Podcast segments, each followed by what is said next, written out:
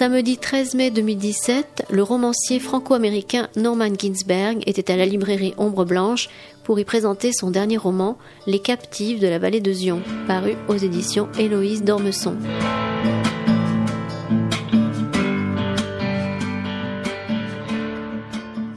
Bien, bonjour à toutes et à tous. Bienvenue pour cette rencontre avec Norman Ginsberg pour euh, ce troisième roman publié aux éditions Héloïse d'Ormesson, fidèle maintenant à, une éditrice, Héloïse d'Ormesson, Les captifs, les captifs de la vallée de Zion, de Zion, on prononce peut-être Zion, si on pense ça là. C'est dans l'Utah. On aura l'occasion d'y venir, bien évidemment. Euh, donc, vous êtes, je précise que ce livre est un peu finalement, euh, vous m'arrêtez si je dis des bêtises, un peu dans la suite finalement d'Arizona Tom, un premier texte donc qui se déroulait aux États-Unis. Vous avez une passion pour les USA, vous connaissez très bien euh, les territoires euh, américains, vous y allez, euh, je crois, assez régulièrement. Et donc c'était cet Arizona Tom, donc le môme, le shérif et les truands en sous-titre. Arizona Tom qui donc a été traduit, je crois, en italien, en espagnol. Vous espérez en allemand, il va l'être sûrement. On peut, on peut, on peut. C'est normal. Sûrement aux États-Unis, ça paraît très logique. Il a reçu notamment le prix du livre de poche 2015, euh, le prix Cultura et également plusieurs prix euh, nationaux. Donc un livre. Euh, on, était tous les deux réunis ici à Ombre Blanche pour pour en parler. Il y a eu entre autres entre les deux, donc avant les captifs de la vallée de Zion, Omaha, très beau texte aussi qui se passait en partie, j'ai envie de dire aux États-Unis, mais plutôt sur le débarquement des Américains en 44 avec les de deux frères, euh, l'un engagé du côté euh, des SS et l'autre côté côté armée, armée américaine. Très beau livre également sur la mémoire, sur la guerre. Et là, vous, vous revenez donc avec les captifs de la vallée de Zion. Alors, moi, d'entrée de jeu, je vous l'ai dit avant de commencer la rencontre, je trouve que de livre en livre, bah, j'ai envie de dire, je sais pas où vous allez vous arrêter, mais vous vous bonifiez, je puis dire. Il y a, il y a dans ce texte une, d'abord une qualité de narration. Euh, on croit vraiment en l'existence des personnages. On retrouve la figure centrale du livre, qui est ce shérif Ocean Miller, qui y avait déjà dans, dans Arizona Tom, et on est transporté. Euh, et puis alors, Énormément de thèmes sont abordés qui ont des résonances avec notre époque la plus contemporaine. On aura sûrement l'occasion d'en parler. On est en, Utah, donc 1888. On va être en territoire, euh, on va dire mormon, dans la vallée de, Zion. Qu'est-ce qui a? D'abord, est-ce que quand vous aviez terminé Norman Kinsberg, Arizona Tom, aviez-vous tout de suite l'idée d'en faire une suite? Parce que c'est vrai que le livre se terminait sur une sorte de voilà, de troubles, d'incertitudes, on se disait, euh, on a envie d'en savoir plus, qu'on a envie de continuer l'histoire. En réalité, euh, ce qui était sûr, c'est que je voulais continuer à écrire parce que l'écriture est quelque chose, un besoin vital chez moi. Euh, J'avais pas forcément imaginé une suite, mais c'est Loïse Dormesson qui euh, m'a dit il faut absolument faire une suite. Donc, bah, je suis parti aux États-Unis, j'ai trouvé les idées et je suis revenu avec un projet de roman. Voilà. Et qu'est-ce qui a euh, alors livre, on, on, en parlera sûrement, très documenté. il y a une richesse, à la fois aussi un livre très instructif. Hein, il y a parfois des petites notes de bas de page, mais vous n'en abusez jamais, ce qui est très bien. Euh, beaucoup de, de, références, on apprend énormément de choses. Mais qu'est-ce qui a vous a donné envie de vous pencher plutôt sur cette année 1888 euh, et sur ce territoire de l'Utah avec comme toile de fond les, les Mormons pour aller. Bah, en, en, réalité, euh, j'ai même si ma famille est originaire de Middle West, ce qui est un peu moins sexy, hein, c'est la région de Chicago, le Michigan, l'Iowa. Euh, moi, j'ai une véritable passion pour euh, l'Ouest américain. Euh, je dirais le vrai Ouest, c'est-à-dire c'est pas la Californie. Pour moi, c'est euh, ce que les Américains appellent les Four Corners, c'est-à-dire là où les quatre États se rencontrent l'Utah, le Colorado, le Nouveau-Mexique et le et l'Arizona. Et l'Arizona, l'endroit où j'avais campé Arizona Tom, j'avais choisi l'endroit le plus moche euh, possible d'Arizona. Et fait un peu et j'avais envie d'aller voir ailleurs. Et ailleurs, c'était euh, en Utah, qui est un État qui a toujours exercé une très grande fascination. Euh, c'est l'État le moins peuplé des États-Unis euh, et qui a une histoire très particulière avec euh, les peuplements mormons. Hein. C'est là où les Mormons, au milieu du 19e siècle, avaient en projet de construire un État indépendant qui s'appelait l'État de Désiré et qui, ça, c'est des choses que les gens savent assez peu en France. Ils avaient un vrai projet. Ils avaient été persécutés. D'ailleurs, leur prophète Joseph Smith avait été avait été assassiné dans le Missouri et donc Brigham Young, qui était le, chef des, Mormons, avait jeté son dévolu sur ces terres lointaines et avait en projet de faire un véritable État indépendant, évidemment complètement assujetti à la religion mormone, qui est une religion assez particulière, très intéressante. Et j'ai creusé l'histoire de ce peuple, de cet État, et j'ai trouvé des choses absolument incroyables, totalement méconnues, y compris d'ailleurs des Américains, parce que quand je discute avec des Américains, souvent ils, ne connaissent pas euh, euh, les côtés absolument euh, spectaculaires de l'histoire des Mormons. Et donc voilà, j'ai eu parce que quand j'écris un roman, je me documente énormément, je, je lis beaucoup de livres américains et aussi des thèses universitaires qui sont écrites sur des sujets un peu particuliers, comme par exemple la polygamie et, et, toutes ces questions-là. Et donc plus je creusais, plus je me documentais, plus je lisais de, de livres ou de thèses universitaires, j'étais absolument fasciné. Et après, il fallait trouver, euh, euh il fallait raccrocher ça à, à l'histoire d'Ocean Miller, d'où euh, l'idée de cette traque au polygame. Et vous aviez dès le départ euh, l'envie, le, voilà, le désir de conserver Ocean Miller un peu comme centre du livre. Enfin, parce que c'est quand même le shérif. Alors, en deux mots, on on va pas raconter le livre, ça n'a aucun intérêt parce que Dieu sait s'il y a des rebondissements et il est très très bien construit en plus. On, on voit bien l'adaptation cinématographique, on imagine un film, on pourrait penser à. Dieu vous entende. voilà, ça me paraîtrait tout à fait euh, intéressant. Avec une écriture très très visuelle, hein, très très très incarnée, j'ai envie de dire. Euh, je perds le fil. Oui, euh, donc Ocean Miller 60 ans à peu près, un petit peu en fin de en fin de, en fin de carrière, on va dire. Bon bah écoutez. euh, je suis pas comme lui hein, parce que je suis pas alcoolique. J'adore le, whisky et le bourbon, mais j'en bois de manière assez euh, assez raisonnable. Et puis je pense pas être un lâche. Lui, il est quand même par moment un peu. ça dépend des jours, quoi. Il s'interroge beaucoup hein, sur sur lui-même. Ah oui, ça par contre, oui, ça. Je parlais de, de Miller, et euh, c'est vrai qu'il s'interroge beaucoup. Il, il, est quand même assez souvent euh, dans l'incapacité de prendre une décision. Enfin, en tout cas, la, décision qu'il prend met quand même énormément de temps. Ce qui peut sembler que moi, c'est le contraire. C'est toujours des décisions trop rapides. En dirigeant une société de communication, j'imagine qu'il faut prendre des décisions assez rapides. Donc, le centre du livre, c'est Ocean Miller, mais bon, sans, on peut quand même, faut quand même qu'on donne un peu une idée du, du roman euh, au public. Il on va lui adjoindre, donc, il, il, est nommé en mission. Il quitte Brutusville, hein, qui était la ville où il était en, en Arizona, où il avait, où il, en vient avec son fils adoptif, un Tom, qu'on trouvait dans Arizona Tom, qui est sourd-muet, qui l'accompagne donc euh, depuis le début. Euh, et, donc, on va lui confier une mission d'aller en territoire mormon. On va pas en dire beaucoup plus, mais vous avez parlé de la polygamie, c'est vrai que c'est important dans le livre. Et on va lui adjoindre, notamment, comme adjoint, une femme. Ça, c'est terrible. Vous imaginez le truc quand même. Julia Vibo. Ouais, ça, c'est terrible pour lui, parce qu'en plus, c'est vraiment... Euh, une femme à l'américaine comme elles étaient euh, dans l'Ouest, grande gueule, quoi, qui s'en laisse pas compter. Et lui, c'est un peu le monde à l'envers que de se voir adjoindre une femme.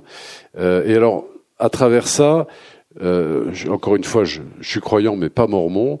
Euh, j'ai euh, j'ai mis à jour quelque chose que je soupçonnais pas chez les mormons.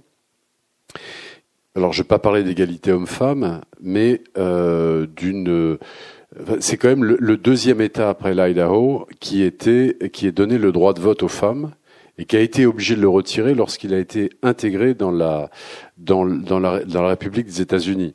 Et de la même manière, euh, la polygamie que moi je percevais comme bah, comme une offense aux, aux, femmes, eh bien en réalité j'ai découvert euh, de manière très sérieuse et pas écrit par des Mormons qu'il y avait eu des manifestations de femmes de foyers polygames qui étaient contre l'abandon de la polygamie. Oui, oui, elles étaient contre l'abandon de la polygamie en expliquant que finalement c'était très bien la polygamie parce qu'il y en avait une qui faisait le ménage, l'autre qui faisait la cuisine, la troisième qui faisait s'occupait des de tous les enfants, et la quatrième qui avait du temps pour lire.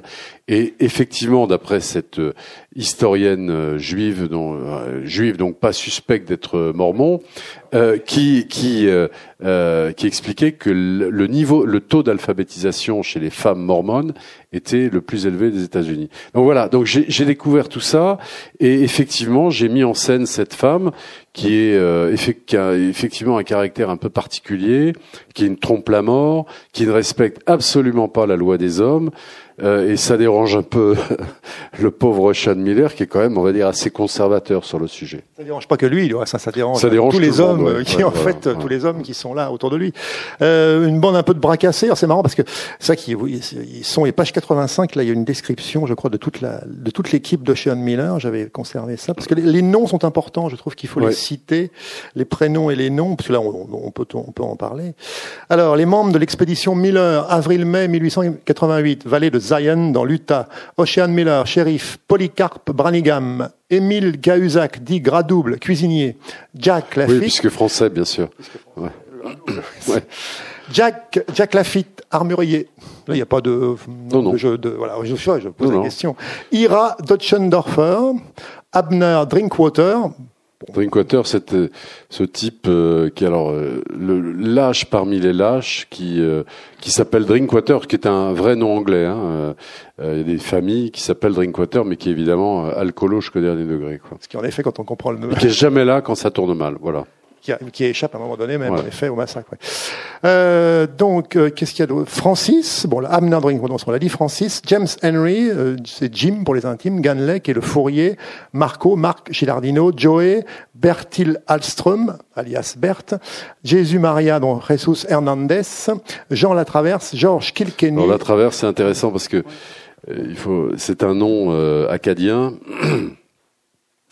Il faut savoir qu'il y avait énormément d'Acadiens, donc de, de, de, Canadiens français qui euh, colonisaient l'Ouest, euh, l'Ouest notamment, euh, qui étaient des trappeurs. Et, quand on va en Utah, qui est vraiment le, au cœur de, de, de l'Ouest, qui est très loin de tout, il y a des villes comme Provo, Provo qui vient de Prouveau, Emery, euh, qui sont euh, qui ont été laissés par des trappeurs qui commerçaient avec les Indiens du coin. Donc euh, effectivement, il y a quelques personnages euh, et, et, les noms que je effectivement, je, en général quand, les, quand, quand on écrit des, des, romans, on appelle les gens Smith, Brown, Jackson.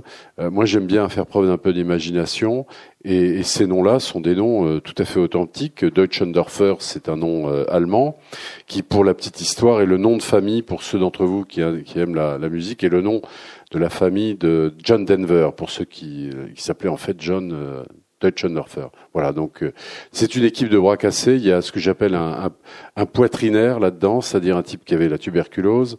Euh, il y a enfin, quelques, il y en a un également, c'est euh, celui Orville Pendergast qui est, qui ah oui, Pendergast, qui très un important. personnage haut en couleur, tireur d'élite, euh, tireur d'élite dans, dans, parce qu'il y a, y, a, y a, aussi la guerre de sécession qui est finalement qui est toujours un peu là. Qui est toujours là. Et, et là encore, bon, j'avais fait un livre sur la, la guerre civile aux États-Unis. Je m'étais intéressé à ces tireurs d'élite, c'est-à-dire c'est c'était pratiquement les premiers à faire ça de manière industrielle. Hein. Euh, euh, ils se mettaient dans les arbres et ils ajustaient les, les nordistes. Et, et, lui est un de, un de ceux-là. C'est un personnage qui va avoir une grande importance pendant la pendant l'expédition. Jonathan Rockwell, Homer Stassé, Tom, Tom c'est donc le fils adoptif oui. de d'Ocean Miller, Heinrich Wendling, le shérif adjoint, Julia Vibo, qui, qui est homosexuel. Oui, voilà, voilà, c'est encore des personnages voilà. qui sont. Mais enfin bon, ça, c'est ce qui est très voilà, il y, a chez justement chez Anne Miller, vous faites bien d'en parler parce que une grande ouverture, ouais, une, ouais. acceptation de l'autre, quel que soit euh, fait, sous ses dehors, peut-être un peu rusto. son côté juif, ça, c'est-à-dire très oui, voilà. Chemli, comment se dit, c'est Chemil, enfin. Chemil, c'est-à-dire euh, Chemil, juste pour la petite histoire. Chemil en yiddish, ça veut dire débile. Et quand euh, l'inventeur euh, du le, le, producteur de de jeux télévisés euh, qui cherchait, qui était juif lui-même, je crois que c'était, euh, je sais plus si c'était André Jameau ou Jérôme, je sais plus, enfin c'est quelqu'un qui avait un, un, nom francisé, et qui euh, auquel la, le RTF avait demandé de trouver un jeu amusant, avait appelé ça le Schmilblick. Alors tout, le monde trouvait ça très drôle. Schmilblick en yiddish, ça veut dire piège à con. Donc les Français ont regardé la télévision pendant des années sans savoir que c'était euh, ce que ça voulait dire, piège à con. Vous avez évoqué la, la guerre de sécession, c'est vrai qu'elle est, elle est, elle est assez présente encore dans le livre. On est encore sur euh, cette euh, finalement cette, cette, cette, histoire, cette mémoire de la guerre de sécession, juste un peu après, puisque finalement euh, c'est quoi, c'est combien de temps avant la guerre de sécession? On est en ouais, 88, c'est 61, 65, ouais. oui. Ça fait quoi, 20, une vingtaine d'années à peu Mais près. ça a terriblement imprégné. Ça a été, enfin on réalise pas parce que en France, évidemment, on est toujours euh, dans le souvenir de la première et de la seconde guerre mondiale, et il faut espérer que les souvenirs euh, soient restent vivaces. Je crains malheureusement, au vu de de certains événements récents, certains Français ont tendance à l'oublier, mais enfin peu importe. Euh, et euh, la guerre de sécession, c'est quelque chose qui a été un traumatisme qui a. Maintenant, ça y est, il s'est un peu dissipé. Et à cette époque, dans l'Ouest américain, il y a énormément de sudistes euh, dont les, pays avaient été ravagés, qui sont partis dans l'Ouest américain pour essayer de tenter une nouvelle vie. Il y a énormément de personnages comme ça, dont ce, Pendergast que j'ai inventé, créé, qui vit dans mes romans. Vous inspirez beaucoup, euh, j'ai envie de dire, c'est un roman très documenté, mais un roman, c'est un roman, hein, donc il y a une imagination aussi, j'imagine, assez présente. Enfin, il y a chez vous, là, je disais, là, j'ai vraiment lu le livre là, hier, j'ai terminé aujourd'hui, là, je l'ai bien en tête. Je trouve qu'on le prend, on le lâche pas. Il y, a, une espèce de tension dans la narration. Il y a de l'humour aussi. Il y a un humour, mais même s'il y a aussi des passages, euh, on va pas les évoquer, mais très rudes, hein, avec euh, où la violence, pour le coup, la sauvagerie est présente, comme dans l'Ouest américain. Euh, Est-ce que vous vous écoutez à haute voix quand vous écrivez Parce que je trouve qu'il y, a toujours un rythme chez vous dans, dans l'écriture, dans la, dans la, il y a une musique de la phrase, il y a une tension. Vous arrivez à mm, transmettre ça au je, lecteur Je lis pas à haute voix. Euh, je relis euh, plusieurs fois. Je fais relire par euh, Geneviève, ma femme, qui est ma première lectrice. Mais en dehors de ça, non, je, je suis. Par contre, j'ai une façon d'écrire qui est assez particulière. C'est-à-dire, j'écris tellement vite que je fais plein de fautes euh, parce que je tape quand même toujours avec deux trois doigts, pas plus. Et donc je fais une espèce de passage, je repasse un peu comme un peintre impressionniste, je repasse des couches, etc., jusqu'à ce que je sois satisfait du résultat. C'est, j'écris à la fois très très vite, ça vient très très vite, euh, au premier jet, mais derrière, je fais un gros gros travail de. J'adore les allitérations. Euh, j'aime bien jouer. J'aime bien que les, j'aime bien que ce soit beau, que ça sonne bien. Quoi. Je me suis imposé, par exemple, ce que je faisais moins avant, euh, une certaine longueur de phrase que si, j'ai, si elle doit dépasser, euh, on va dire trois lignes, ce qui est pas énorme, euh, sur mon écran, je vais euh, trouver tous les subterfuges pour reconstruire de manière à ce qu'aucune phrase ne soit trop longue. Quand on rentre dans l'action, je les fais plus courtes, etc., etc. Voilà. Donc le livre est pour Geneviève, ce que vous avez évoqué. Oui. Et je voulais citer Pedro Calderón de la Barca, cette phrase que vous avez mis en épigraphe oui. du livre, le pire n'est jamais certain. Oui, c'est un peu ma philosophie. Je pourrais ajouter le meilleur non plus, mais en réalité, euh, c'est un peu ma philosophie de vie, c'est-à-dire que euh, le pire n'est jamais certain. Et quand on lit, euh, c'est le reflet, du, le reflet livre. du livre. Bon, c'est pas toujours très drôle, mais enfin, à l'arrivée, c'est, ça reste quand même une belle histoire.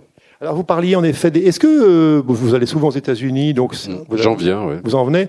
Est-ce que pour écrire ce livre, vous avez besoin aussi d'être un peu sur place, aussi de vous repénétrer des, des, des territoires Alors, indispensable, même si euh, j'y étais avec mon avec mon fils là il y a une quinzaine de jours. Et euh, alors je, je attention à ce que je vais dire parce que vous, on, on pourrait me trouver un peu snob, mais je suis en train d'écrire la suite qui est en fait euh, une autobiographie de la première femme shérif euh, inventée bien sûr hein, en Utah en 1928, donc juste avant le crash de, de 29. Et j'avais presque, j'ai presque terminé le livre, mais il manquait la dernière, le, la, la, comment dire, la première demi-page du dernier chapitre, qui doit commencer par une espèce de de, de, de, de vision, euh, alors que ceux qui, qui sont allés à Zion peuvent connaître. Quand on arrive, quand on sort d'un village qui s'appelle Laverquine, qui, en fait qui voulait dire Virgin, c'est de l'espagnol euh, parce qu'il y avait des Espagnols dans le temps. Hein. Euh, euh, il y a une, une vue absolument extraordinaire, une espèce de dépression et on voit euh, ces mésas un peu partout. C'est absolument fabuleux. J'ai cherché des photos, j'ai essayé de me rappeler, etc. Il fallait absolument que j'aille euh, sur place.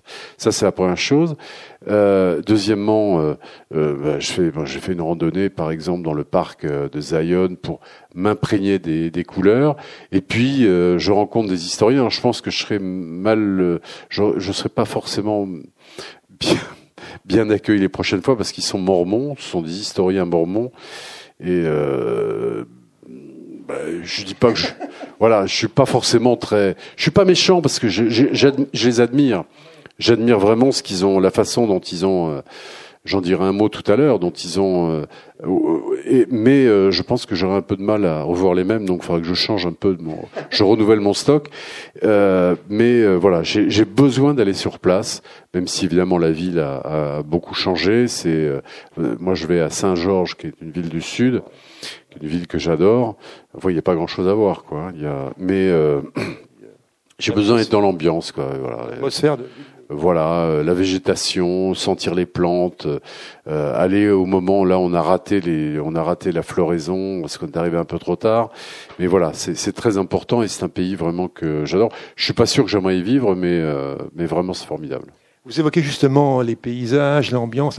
Il y a dans ce livre aussi, je trouve, alors j'avais lu Arizona Tom en son temps, je ne l'ai pas relu pour les besoins de l'entretien, mais j'ai l'impression que dans ce livre, il y a une dimension plus importante aussi de la nature, de, des éléments, des animaux, de, des descriptions, très belles descriptions de, justement de, paysages qu'il n'y en avait dans les précédents. Est-ce que si je vous dis ça, je me trompe ou est-ce qu'il y a une volonté de plus ancrer les personnages C'est-à-dire que moi, c'est enfin, pas seulement ancrer les personnages, c'est euh, moi j'ai...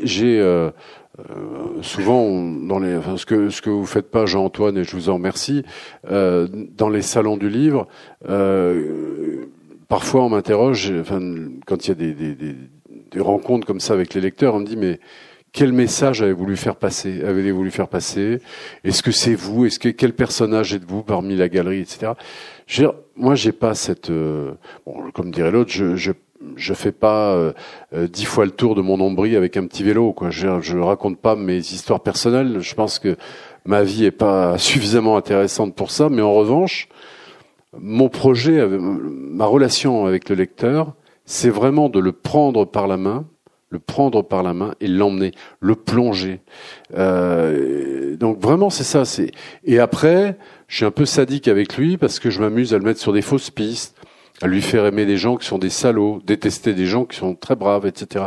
Ça, après, c'est le jeu un peu pervers que j'ai avec les lecteurs. Mais pour le reste, euh, je considère effectivement que euh, le, leur faire sentir le, les, paysages, les couleurs des ciels, etc. il faut savoir ce que pour ceux qui n'y sont pas allés, vraiment, peut-être voir New York, San Francisco, euh, la Nouvelle-Orléans, très bien, mais aller en Utah, c'est absolument prodigieux. C'est quels que soient vos centres d'intérêt, que ce soit la nature, l'histoire, la colonisation, les relations avec les Indiens qui étaient très particulières. Euh, il y a eu peu de massacres. Hein. Les Mormons, euh, je, je, d'ailleurs, je juste faire une parenthèse. Je, je, vais y revenir, mais donc et, et, donc tout ça, ça fait partie de, de l'ambiance et de ma façon de de, d'amener le d'amener le lecteur, euh, de le, le plonger vraiment dans dans une époque différente et dans un univers différent.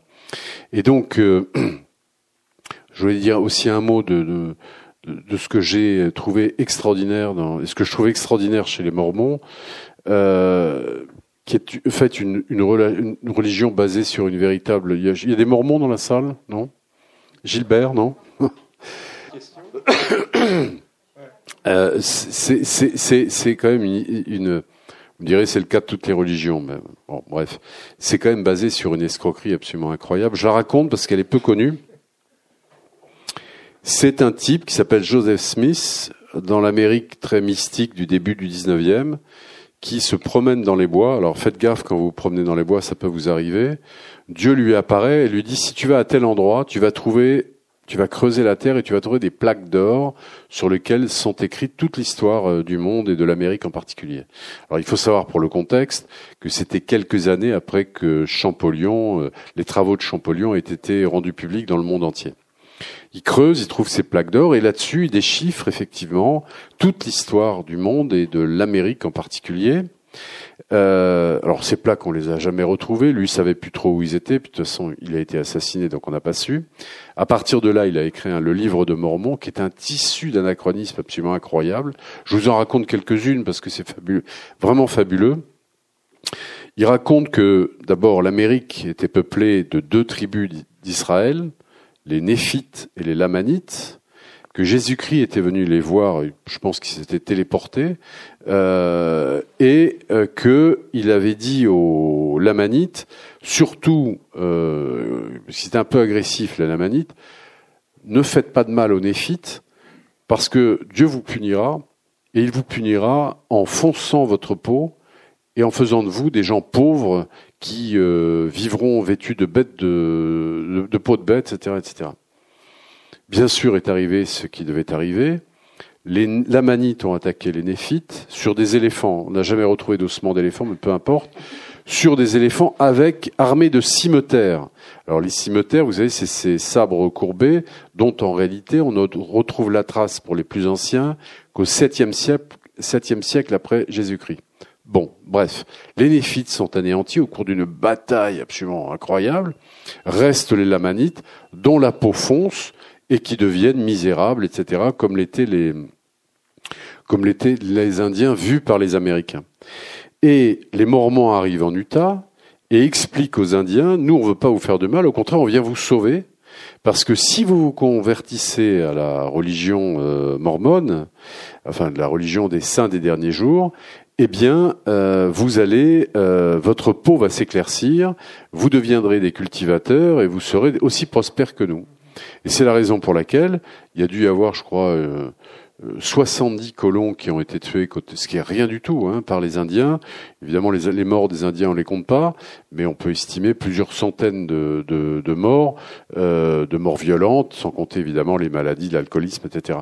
Donc, ils ont eu tout de suite des, relations beaucoup plus, euh, euh, pacifiques, ce qui est quand même assez, assez étonnant. Autre anachronisme sur la religion, la religion, c'est de raconter l'emblème des Mormons, c'est l'abeille dont Jésus-Christ leur avait parlé quand il était venu en leur disant il faut être aussi studieux qu'une abeille. Moi, je me suis farci euh, deux fois le livre de Mormon.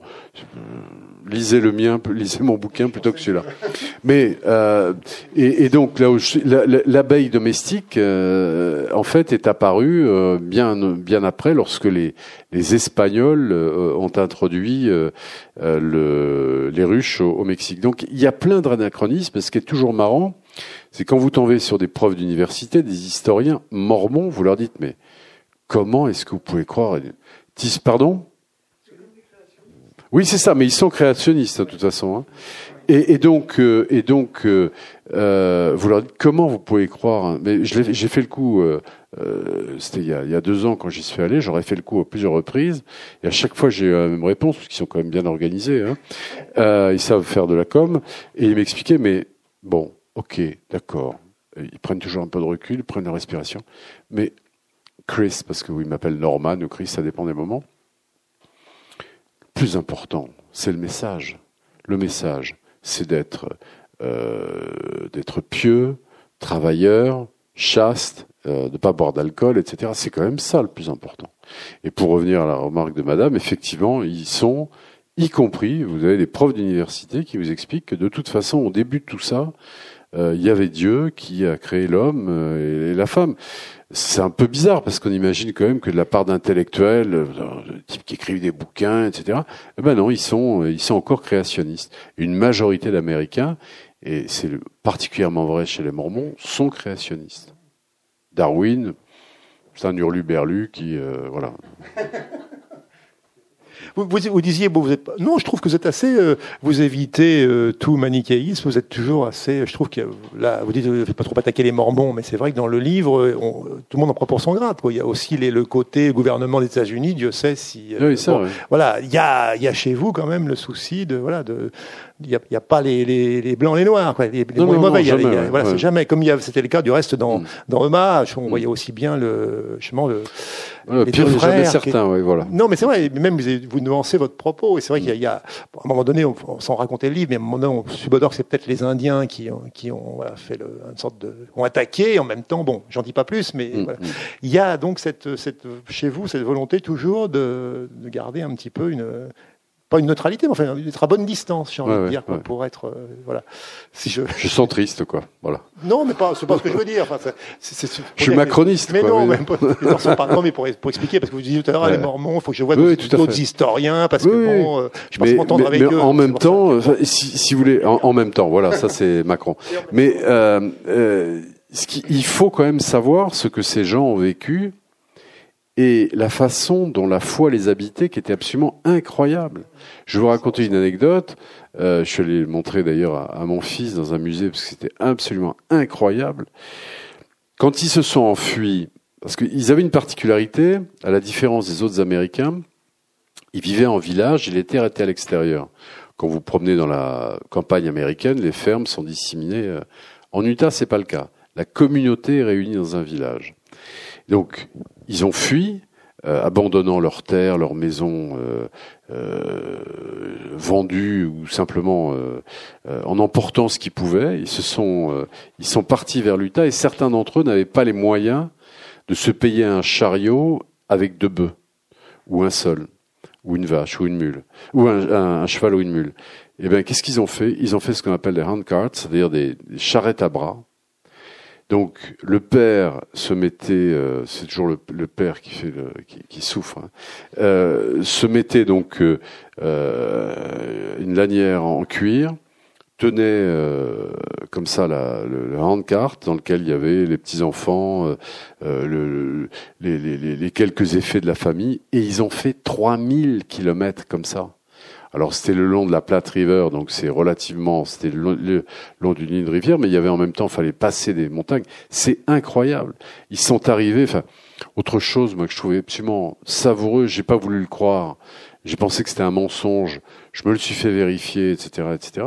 Cette histoire que, les, que les Mormons aiment raconter. Ils arrivent en Utah. Ils ont quelques sacs de semences. Ils plantent le blé. Tout va bien. Le blé pousse. Et arrivent une véritable euh, invasion de sauterelles qui dévore euh, les, qui commence à dévorer, les récoltes.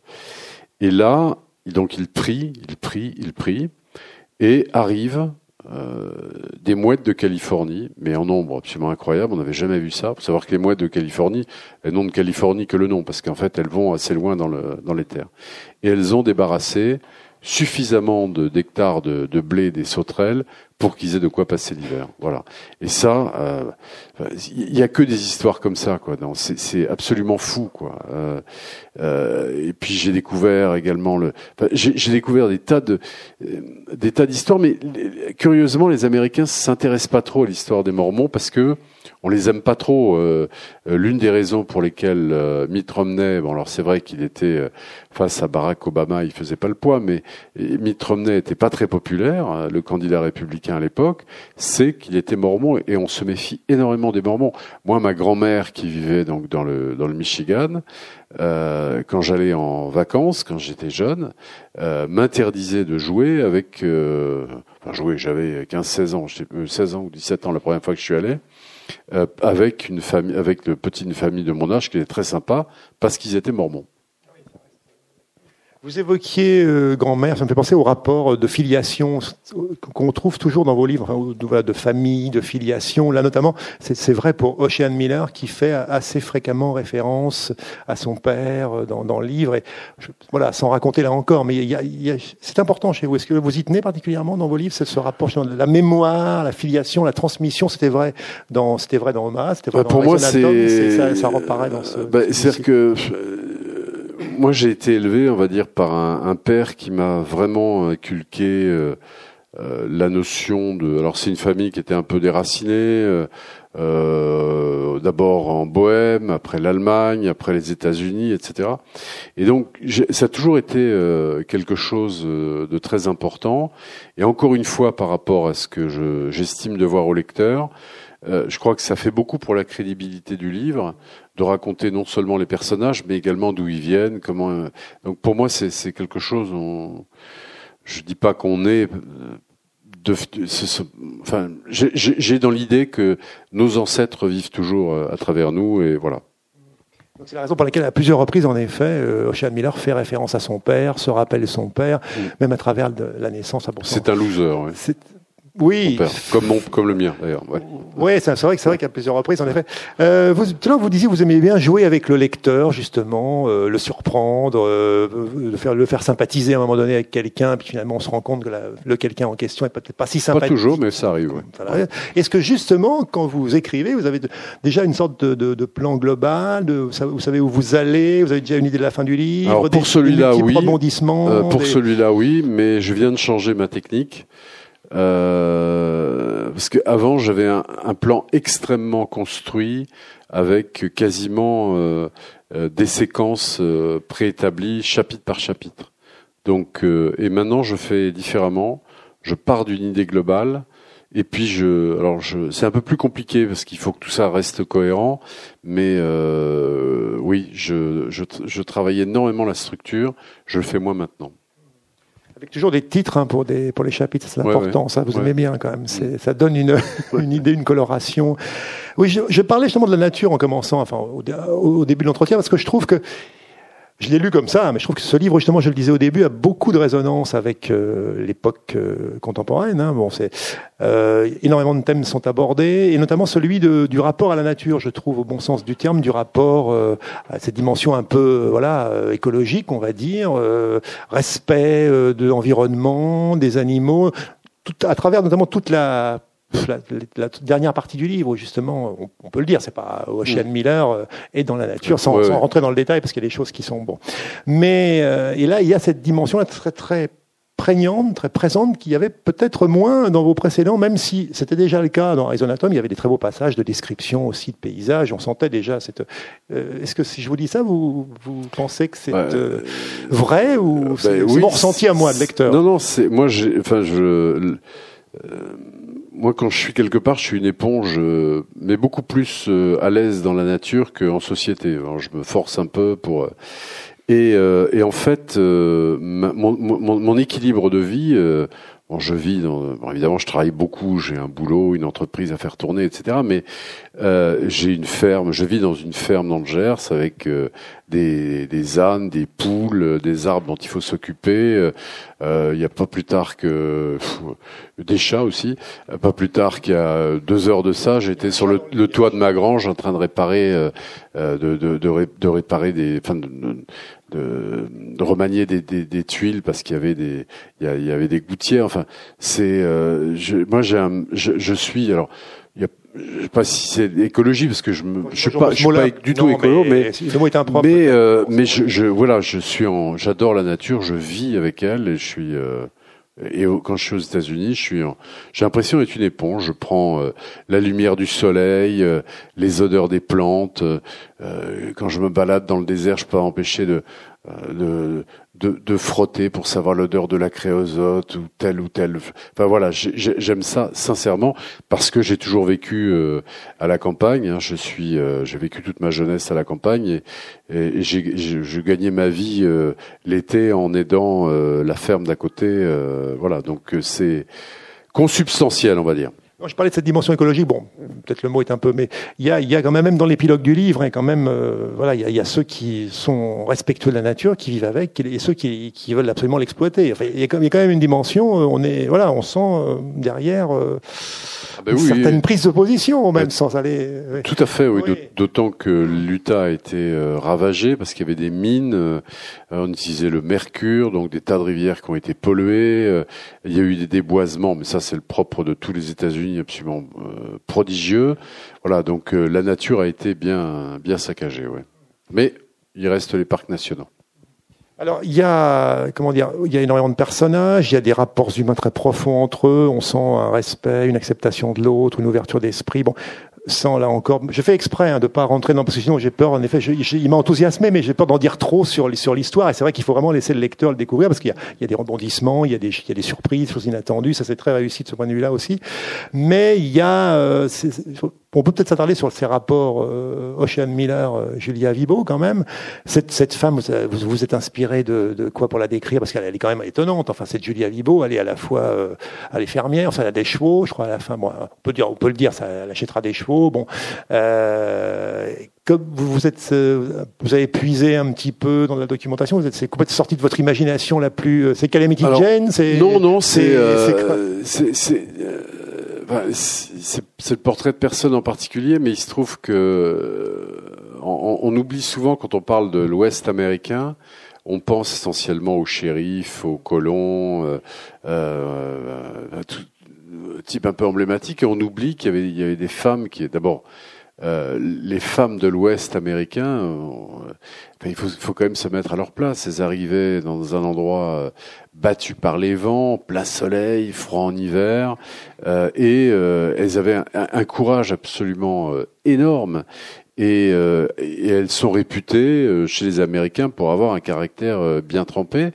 Et, donc c'est effectivement Julia Wibo qui, qui, qui porte un peu cet héritage. Oui, il faut quand même, le pauvre, il est obligé d'essuyer parfois les sarcasmes de, de, certains de ses congénères, parce qu'il a accepté au final quand même de prendre pour adjoint une femme. Ce genre de citation, Miller, le shérif qui préfère les nichons à une paire de couilles pour combattre les fornicateurs, par exemple. Je prends un extrait. Les, les, fornicateurs, c'est le nom que les Américains donnaient aux polygames. Voilà. Et euh, et donc sur ces, alors justement, est-ce que quand vous commencez à écrire le livre, quand vous avez un peu déjà une idée de la, on va dire de la trame, de la situation géographique et de l'époque, est-ce que vous avez là un certain nombre de personnages sont repris du, mais il y a quand même plein de nouveaux qui arrivent. Est-ce que vous avez une idée de la galerie euh, de portraits euh, général avant de commencer l'écriture? Ah oui, tout à fait. Ça vous aide? Je, je fais une galerie. Bon, comme j'aime je dessine euh, pas mal. Je, enfin, je dessine pas mal. Je dessine beaucoup. J'ai pas dit que je dessinais bien. Comme Tom qui dessine. Et, et je, je m'arrive même de faire les visages pour euh, dessiner les visages pour imaginer s'il a un grand nez, s'il est petit, euh, s'il a les oreilles en chou-fleur, etc., etc. Oui, oui, je, je travaille énormément ces personnages. J'essaie de les rendre crédible et vivant et c'est compliqué parce que on, on va pas faire des pages et des pages de, description d'un personnage. Donc il faut en deux trois phrases euh, faire en sorte que le lecteur puisse euh, tout de suite le voir devant ses yeux c'est pas simple. Mais on y arrive. Mais vous venez de parler du dessin et c'est vrai que euh, ça, ça rejaillit dans l'écriture. Vous avez souvent cette description très rapide, physique, mais qui va, en dire beaucoup aussi sur peut-être le, le, caractère, l'intimité du personnage, et après on va le voir en action. Euh, bah oui, parce que je me prétends pas être un grand écrivain, mais euh, ceux que j'ai des références quand même euh, hyper classiques. Hein, mes références, c'est et c'est pas très moderne, je m'en excuse, c'est euh, Maupassant, c'est euh, Balzac, c'est euh, Victor Hugo, c'est Flaubert, et, Flaubert, et, tout, tout, cela avait une capacité, justement, en quelques, euh, en, quelques, quelques phrases, de décrire une personne, on la voyait vivre devant soi.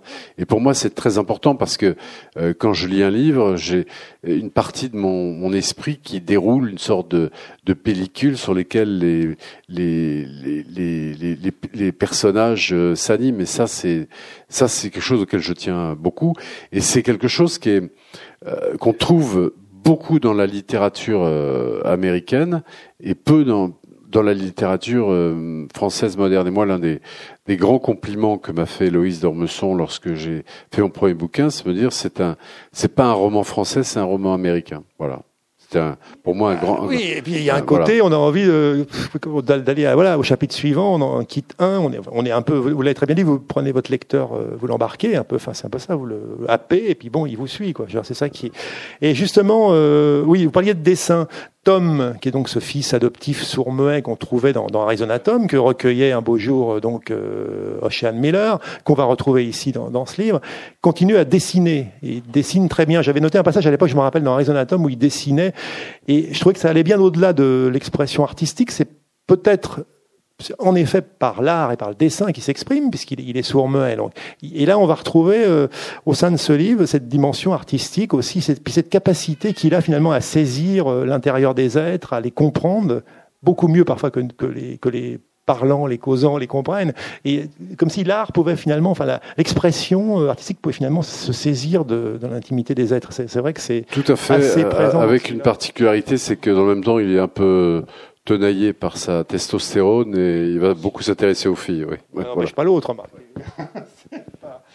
Euh, D'autres personnages également. Donc on a parlé, on a parlé des noms également. Euh, euh au fil. Alors je vais pas vous poser la question. Vous, je pense que vous, voilà, vous, vous devez, vous avez une empathie pour pour tous, j'imagine. Enfin, euh, tous ces personnages un petit peu, parce que on sent quand même, même si on, je vous pose la question bateau, vous l'avez dit tout à l'heure. Bon, vous identifiez un personnage et engagement, mais on sent une certaine empathie chez, chez l'écrivain quand même. Il y a, il y a, oui, il y, en a que j'aime enfin, pas du tout. Il y en a quand même qui est salaud. Voilà, quand même, mais ceux-là, je règle bon. leur compte.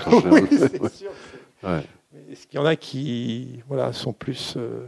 Ben, moi, j'aime bien les. Enfin, j'aime bien. J'adore les personnages de salauds. Hein. Ouais. ouais. il y en a quand même des. Oui, il y en a des gratinés aussi dans, dans, le livre aussi quand même. C'est un peu. Euh, Est-ce que justement, je me demandais, parce que vous parliez de, bah, vous avez répondu à la question, vous avez parlé d'un prochain livre au début, je crois, parce que c'est vrai qu'à la fin, on se dit, bon, il pourrait y avoir, euh, bon bah visiblement, ça sera peut-être bah, le cas. Oui, oui, non, mais de toute façon, enfin, en même temps, je j'aime pas, j'ai pas envie de rester enfermé dans dans un euh, je commençais déjà à me demander si j'allais pas aller faire un tour dans le Montana ou dans le, au Nouveau-Mexique. Enfin bon, euh, je j'aime bien rester libre, mais euh, euh, c'est vrai que Arizona Tom a eu un, petit succès, donc euh, il y a une suite, il y en aura peut-être une, une peut-être une deuxième, mais là j'ai sauté une génération avec celui que je suis en train de, en train de terminer. Vous avez continué plutôt en Utah quand même Oui, oui, oui, tout à fait. Ouais. Ouais. J'ai pas encore totalement épuisé le, le filon. D'accord. Et il y a aussi un très bon équilibre, je sais si vous travaillez ça, entre les, les passages de description, justement d'évocation, de paysages, de personnages, d'intimité des personnages, et aussi les dialogues. Il y a une espèce de, de très bon équilibre. Parfois, ça... comment est-ce que vous travaillez ça? Est-ce que c'est quelque chose que vous que, voilà, travaillez précisément, que vous vous laissez porter? Je trouvais qu'il y avait une, une non, qualité dans les deux. Encore une, une fois, euh, j'essaie d'alterner. Euh, encore une fois, mon, mon, mon souci, euh, c'est euh, il faut qu'il se passe quelque chose toutes les deux trois pages. Je, voilà, et que personne n'ait envie de sauter des pages en disant bon, je m'emmerde un peu, je vais aller voir ce qui se passe après. Et donc, euh, alors ça paraît très technique et très froid, mais en même temps, euh, quand on arrive à habiller ça et à, à créer les liaisons, c'est ça fonctionne. Enfin, je crois. Et vous jouez aussi, j'ai trouvé parfois sur quelques ellipses aussi. Enfin, il y a par rapport aussi on, des choses qu'on a, qui se sont passées euh, à l'intérieur que le lecteur n'a pas perçu et on est reparti sur autre chose. D'où les effets de surprise aussi, ouais. les, les, basculements. Euh, on passe d'un personnage à l'autre. Ça, c'est quelque chose quand même qui est très, peut-être encore plus que dans les précédents. J'ai trouvé dans, dans celui-ci. Ben, je ne sais pas, si, oui, si vous l'avez encore plus. Euh, non, non, mais je, je, enfin, euh, c'est pas forcément. Je dirais, ça vient aussi de manière un peu naturelle. Quoi. J'ai pas. Je suis pas qu'un technicien de l'écriture. C'est pas ce que j'ai voulu dire. Non, non, c'est une qualité narrative et voilà. Euh, je, je, lisais, je crois, dans un article que vous, prépariez aussi un autre livre euh, très différent, je crois, sur le, le Sud-Ouest. J'ai un livre qui va sortir aux éditions ou... Priva au mois de ah, septembre. Ça, oui. Euh, qui euh, qui est un livre un peu déjanté qui se passe euh, qui se passe pas du tout en Utah, qui se passe dans le Gers euh, le 8 mai 1975, où euh, mon personnage, qui s'appelle Spencer Schulman, qui est journaliste euh, au Courrier du Midi, dont le patron s'appelle Jean-François ou je, crois que j'ai pris un B au début, mais je n'ai pas dit voilà. Il est, je raconte juste le début. C'est un lendemain de cuite. Il est sur sa colline, euh, exactement là où je vis d'ailleurs. Il y a un ruban de brume euh, dans, le vallon chez lui. Et euh, les ânes approchent. Vous savoir que les ânes, c'est extraordinaire. Moi, j'ai deux ânes, c'est des animaux fabuleux. C'est encore mieux qu'un chien. C'est un peu plus encombrant, mais, c'est formidable. Et ils arrivent et ils s'arrêtent, ils quillent les oreilles, ils reculent, ils partent en courant. Et mon héros, qui est quand même en lendemain de cuite, hein, il est pas très bien et honnêtement, sans rentrer trop dans les détails, il est en train de pisser, euh, il a du mal, il a des problèmes de prostate en même temps. Enfin bon, bref, je rentre pas dans les détails. Et euh, il, il a mal à la tête. Il voit surgir de la brume un type. On est, je rappelle, le 8 mai 1975. Et ce type, il identifie tout de suite comme un copain à lui, qui s'est habillé en soldat allemand. Et euh, donc, euh, il lui dit ouais, ça va, arrête tes conneries, bon, ça va, euh, voilà. Il rentre dans la cuisine, prépare du café, il ressort. Le type s'est assis sur la terrasse avec son casque allemand, avec et il parle avec un accent. Il reconnaît la voix d'un de ses copains. Il se retourne pour poser le plateau avec les tasses de café. Et là, manque de bol, c'est un vrai soldat allemand qui a une cinquantaine d'années. Et je vais raconter comment ce type, alors je dis pas parce que c'est un truc à suspense, une histoire complètement folle et parfaitement crédible, je pense. En tout cas, j'ai tout fait pour. Euh, et euh, mon héros va essayer de savoir si ce type a participé à des massacres commis par la division d'Asreich qui en a commis quelques-uns euh, en remontant euh, vers la Normandie et notamment celui de Radour euh, sur Glane et de Tulle. Voilà. Donc c'est on est tout à fait autre chose. avec, un même, on retrouve un petit peu peut-être quelques aspects. Enfin, je sais pas, j'ai pas lu le livre parce qu'il est de Doma aussi. Enfin, cette. oui, c'est une, c'est une période. Dimension, bah, Oma, alors autant Arizona Tom a eu du succès, autant Oma a été un peu un peu boudé. Euh, c'est pourtant un livre que j'aime beaucoup et qui euh, euh, me permet de porter un, un, regard sur cette guerre qui, euh, grâce à laquelle j'ai vu le jour, puisque mon père a fait le débarquement, a débarqué le 6 juin 44 en tant que soldat américain j'ai eu envie de raconter cette guerre avec un, un regard un peu différent, croisé d'un d'un SS et d'un soldat américain, euh, tous les deux, euh, enfin luttant l'un contre l'autre, mais sans le savoir. Et donc euh, c'est quelque chose qui est très important. Je me suis là encore beaucoup documenté sur euh, sur les SS. Alors, pas forcément tous, je suis pas en train de les défendre dans la caricature que certains ont pu en faire. En tout cas au niveau des mentalités, quoi. Il y avait, c'est aussi incroyable que ça puisse paraître. Moi, j'ai lu des, journaux, euh, des, journaux intimes de, SS, je dis bien de SS, qui euh, regrettaient euh, d'être, enfin, qui étaient, qui doutaient de ce qu'on leur faisait faire. Ce qui n'était pas la généralité, mais c'est à cela que je me suis intéressé. Avez-vous des, questions, des remarques pour Norman Ginsberg sur les captifs de la vallée de, de Zion ou sur peut-être d'autres, les autres livres aussi, Arizonator. Enfin. Oui. Quand on est chef d'entreprise, qu'on est un peu dans la, dans la bourrasque, où est-ce qu'on case l'écriture? Comment on arrive à consacrer du temps euh, Alors j'ai une, une, caractéristique, je dors peu. Euh, même si l'âge venant, je suis passé de 4 heures à 5 heures, et là je suis en train d'atteindre les, les 6 heures nécessaires. Mais je, je, travaille la nuit, et après, tous les moments que je peux avoir euh, de libre, alors pas la journée, parce que je, le, le, jour, il faut absolument, quand il fait beau, faut que je sois euh, euh, dans, mon, dans, dans, dans ma propriété, c'est sur mon tracteur, enfin c'est obligatoire, je peux pas m'enfermer dans la journée. Mais sinon, bah, je regarde pas la télé, je ne lis aucun livre quand je suis ce que j'appelle en écriture, je ne fais que ça, et tous les moments que je peux caser euh, euh, en dehors de mon boulot, c'est-à-dire à partir de, de 20 heures du soir, euh, je, le, je le consacre à l'écriture, avec des moments où c'est euh, complètement, euh, enfin c'est maladif, je peux pas m'en empêcher, et d'autres, comme en ce moment, ça fait euh, ça fait ouais, ça fait une semaine, ce qui me paraît très long, une semaine que j'ai pas touché à, à mon bouquin. C'est complètement erratique. Je sais que quand j'ai commencé à écrire, j'en ai parlé avec mon frère qui lui est aussi un, écrivain euh, compulsif. Lui, il se lève à 5 heures et de 5 heures à 7 heures, il, moi, je, m'est arrivé euh, d'écrire, de commencer à écrire à 9 heures du soir jusqu'à 10 heures du matin, le lendemain.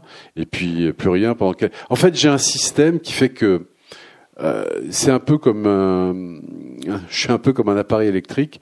Euh, je, quand j'écris, je me décharge complètement. Donc, il faut recharger hors de l'écriture. Et quand je, il faut que j'attende d'être plein pour à nouveau pouvoir, euh, voilà. Euh, mais euh, je n'écris pas pendant mes heures de travail. je vais faire un aveu de temps en temps, quand j'ai un doute. Le problème, c'est que j'y pense tout le temps, même au travail. Donc j'arrive à faire un dédoublement de personnalité, mais il m'arrive, allez, je le confesse, faut pas le répéter, euh, de temps en temps, quand il y a une phrase qui me turlupine, euh, de laisser tomber mes dossiers, d'aller voir vite le truc et de refermer, parce que j'ai peur d'être pris par le truc et de, de, de, de consacrer du temps à l'écriture sur mon, sur mon travail. Voilà. Alors, le but, le but est très simple. Euh, les Mormons partent du principe que tous ceux qui se convertissent à la religion deviennent des saints. Les Mormons sont des saints. D'ailleurs, quand vous ne pouvez pas rentrer dans un temple mormon si vous n'êtes pas mormon, sauf à quelques très rares exceptions. Donc, il faut faire du prosélytisme de manière à ce que, lorsque la fin du monde arrivera, eh bien, tous ces gens, et y compris lorsqu'ils mourront, ressuscitent en saints et qu'ils viennent grandir le peuple, le peuple des Mormons. Donc c'est vraiment ça. Et ça va très loin puisqu'ils se sont permis de convertir, et peut-être d'ailleurs vous l'êtes déjà sans le savoir, Napoléon, enfin un certain nombre de grands personnages, Churchill, etc., ont été convertis mormons par les mormons parce qu'ils considéraient après après après leur mort, oui, bien sûr tous les grands personnages du monde ont été convertis, euh, je dirais, à l'insu de leur plein gré, euh, au mormonisme. C'est assez particulier. Hein, que... Oui, voilà. Donc, euh, le, prosélytisme est très important.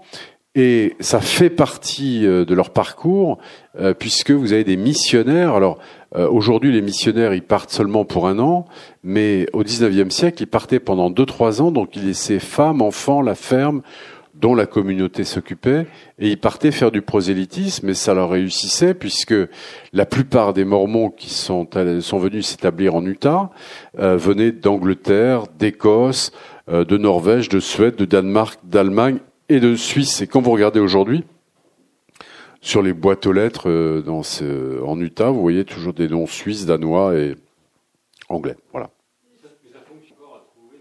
Alors,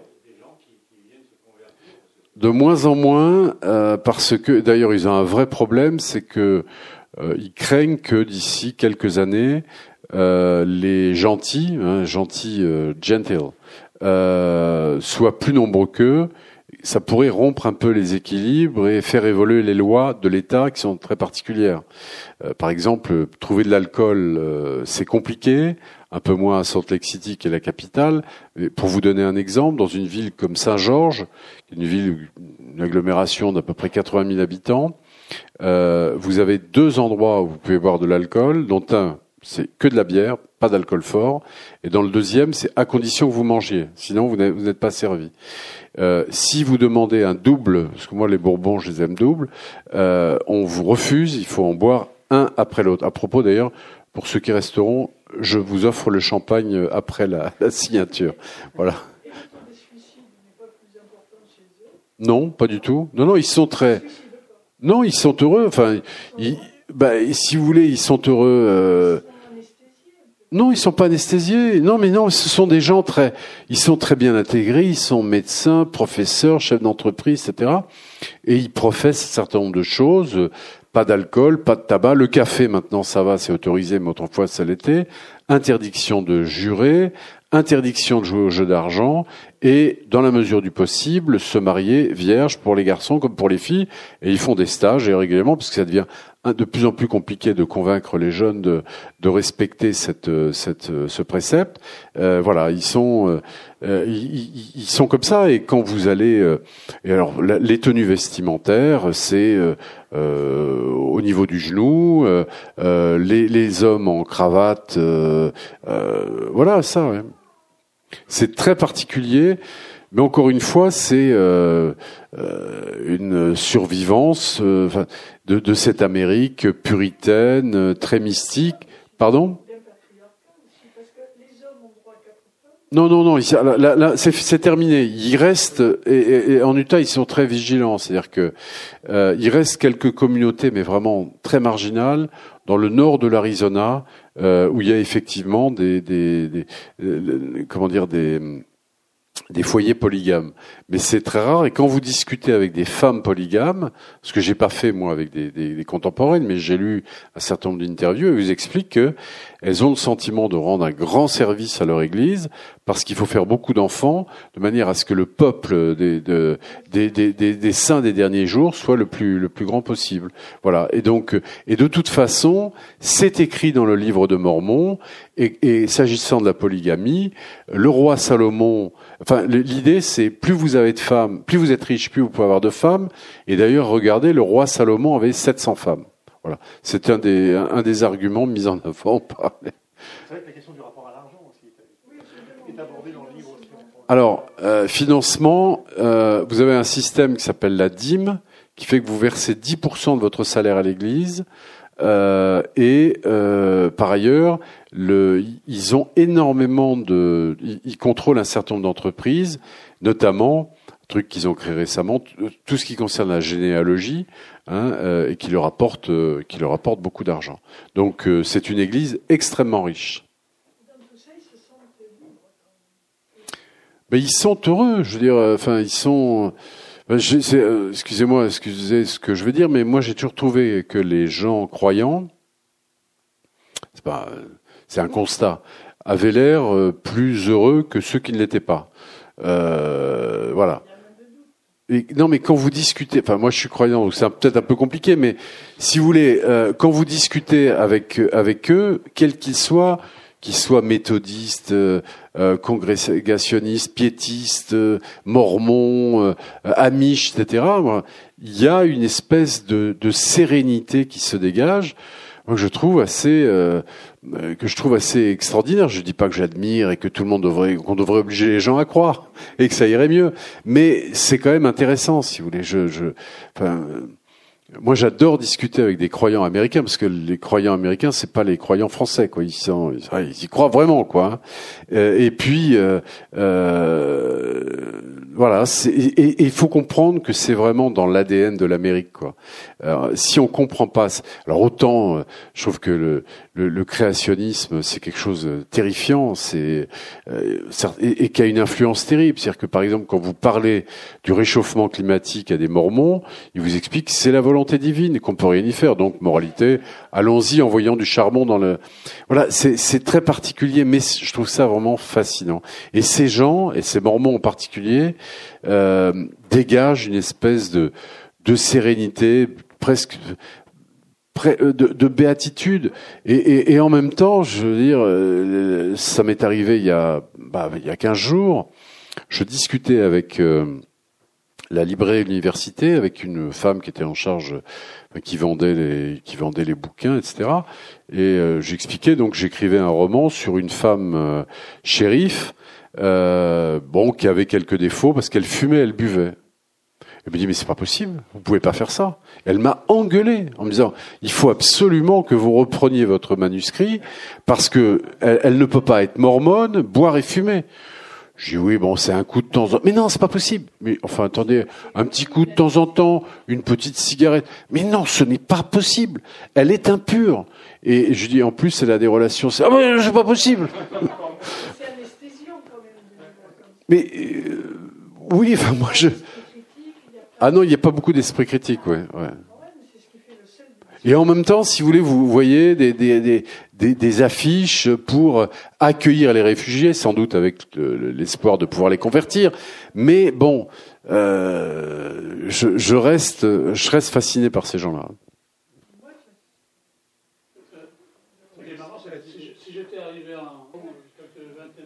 Oui, une, une, trentaine de millions. Mais en ce moment, ils progressent beaucoup en Afrique, notamment dans les pays où il y a une tradition polygame, euh, en Amérique du Sud, en Asie. Euh, non, ça marche. Euh, c'est quand même, c'est quand même fondé sur. Enfin, c'est à la fois fondé sur. Alors, on, on, peut dire la même chose de la Bible, de la Torah, enfin de tout ce qu'on veut, du, du Coran, mais c'est c'est fondé sur Alice au pays des merveilles, quoi. Quand on lit le livre de Mormon, et, et en même temps, si vous voulez, quand, quand vous voyez ce que ces gens ont vécu, enduré, euh, aller en Utah, euh, quand vous voyez comment ils ont creusé des canaux dans la roche, euh, fait des choses absolument incroyables dans un pays. Enfin, Qu'est-ce que c'était l'Utah au départ? Il y avait ce grand lac salé, ces eaux saumâtres, des, des, des, ces rivières qui emportaient les villages, etc. Enfin, c'est, c'est, ça a été, moi, je ne le cache pas, une véritable fascination. beaucoup. Oui, bien sûr. Oui, bien sûr, bien sûr. Oui, c'est vrai, mais enfin bon, moi je vous parle des Mormons. c'est les Mormons. Voilà. Ça, si vous voulez, oui, enfin, j'essaye, sauf que j'ai une vraie maladie, c'est que j'ai à peine fini, euh, ça y est, il vient d'être terminé, j'en étais à l'avant-dernier chapitre que j'étais déjà en train de, de réfléchir au nom que j'allais donner parce que le suivant, c'est-à-dire le suivant du suivant, celui qui n'est pas encore sorti, c'est une histoire complètement folle, mais vraiment totalement folle. Et voilà, donc il faut vraiment euh, retenir les chevaux, quoi. Euh, mais j'arrive à penser, à, j'arrive à compartimenter, voilà. Ouais. Non, de la musique, toujours. Alors ça dépend. Ma femme peut en témoigner. Euh, pendant, j'écrivais, j'avais écrit un bouquin sur la guerre de sécession. C'était les chants nordistes et sudistes de la guerre de sécession. Omaha, c'était les marches allemandes et les marches américaines. Et le reste du temps, c'est avec de la country. J'écoute énormément de country, euh, euh, très fort. Euh, mais des musiques, des trucs qui tournent en boucle parce que euh, si c'est de nouvelles chansons, je vais écouter les paroles et, voilà. Et euh, voilà. Non, direct, euh, direct à l'ordinateur. Bonne question. Euh, honnêtement, j'ai pas la réponse. Je, m'explique pas ça, mais euh, c'est un Mormon qui m'a donné la réponse parce que je, lui ai dit, euh, je suis allé il y a deux ans. Je dis mais quand même, j'ai fait la liste des anachronismes, il me dit mais toutes les religions, regardez le, lisez le Coran, lisez la, Bible, etc. On raconte une histoire, mais au-delà du message, c'est tout ce que ça veut dire. Je dis oui, mais d'accord, mais enfin c'est je, je, je, crois simplement les gens étaient crédules. Et puis, si vous voulez, il faut se remettre. Alors, votre question, je ne sais pas y répondre pour aujourd'hui, voilà, mais je sais y répondre pour le 19e siècle. Euh, la, foi, enfin, je, les gens vivaient dans la misère avec la certitude que la vie serait plus belle euh, après la mort, puisque les derniers seront les premiers. Euh, et donc, je pense qu'il y, avait un peu de, ça. Euh, le rapport à la mort des Mormons, par exemple, je vous parle du 19e siècle, il y avait peu de manifestations de tristesse, puisqu'on considérait que celui qui était mort, quelque part, il avait eu la chance de mourir, puisqu'on était sûr, d'abord, qu'il serait parmi les saints et qu'il aurait une vie meilleure après. C'est euh, ça, ça fait partie des, des mystères que j'ai un peu de mal à élucider. Oui, absolument. Hein. Absolument. Ben oui, mais comment Alors moi, je vous retourne la question. Comment expliquez-vous à ce moment-là qu'un professeur d'université euh, qui a voyagé en Europe, euh, qui a étudié la philosophie, euh, l'histoire, etc. Ce type est, est, est, mormon. Et quand vous lui dites, mais c'est quand vous lui dites tout ça, c'est des conneries, il vous répond, c'est pas ça qui est important. Ce qui est important, c'est le message. Voilà. Que nous faisons de bons Américains. Mais le message de fraternité, de, pro-Trump. Oui. D'ouverture aux autres, on peut l'avoir dans une vie bornée des deux côtés en se disant. Je suis bien d'accord avec vous. Mais je, je, suis bien d'accord avec vous. Il y a des tas de gens. Enfin, regardez ce qui se passe en France avec les gens qui se battent pour accueillir, aider les migrants. Moi, j'ai une de mes une de mes collaboratrices qui euh, euh, toutes les semaines euh, va apprendre à, lecture, à lire à des Afghans, etc. Et, je crois qu'elle est pas elle est pas du tout croyante. C'est pas du tout ce que je suis en train de dire. Mais je, je, moi, je remets tout ça. Enfin, vous savez, j'ai un grand regret, c'est de pas avoir vécu le 19e siècle, euh, et, euh, et, et, et, ou peut-être que je suis euh, un, être ressuscité de quelqu'un qui a vécu le 19e. Mais je trouve que cette emprise de la foi est quelque chose d'extraordinaire. Il faut remettre, il faut imaginer, par exemple, que l'Amérique, ça, les gens ont du mal à le comprendre. Les Américains, c'était pas des méchants blancs euh, venus tuer les Indiens. C'était des gens qui étaient persécutés euh, euh, des, des, îles britanniques, qui sont venus euh, pour créer un nouvel Éden, le nouveau monde, hein, qui évidemment en route ont massacré les Indiens et les ont trahis en permanence. Mais voilà, donc tout ça, c'est quelque chose qui me.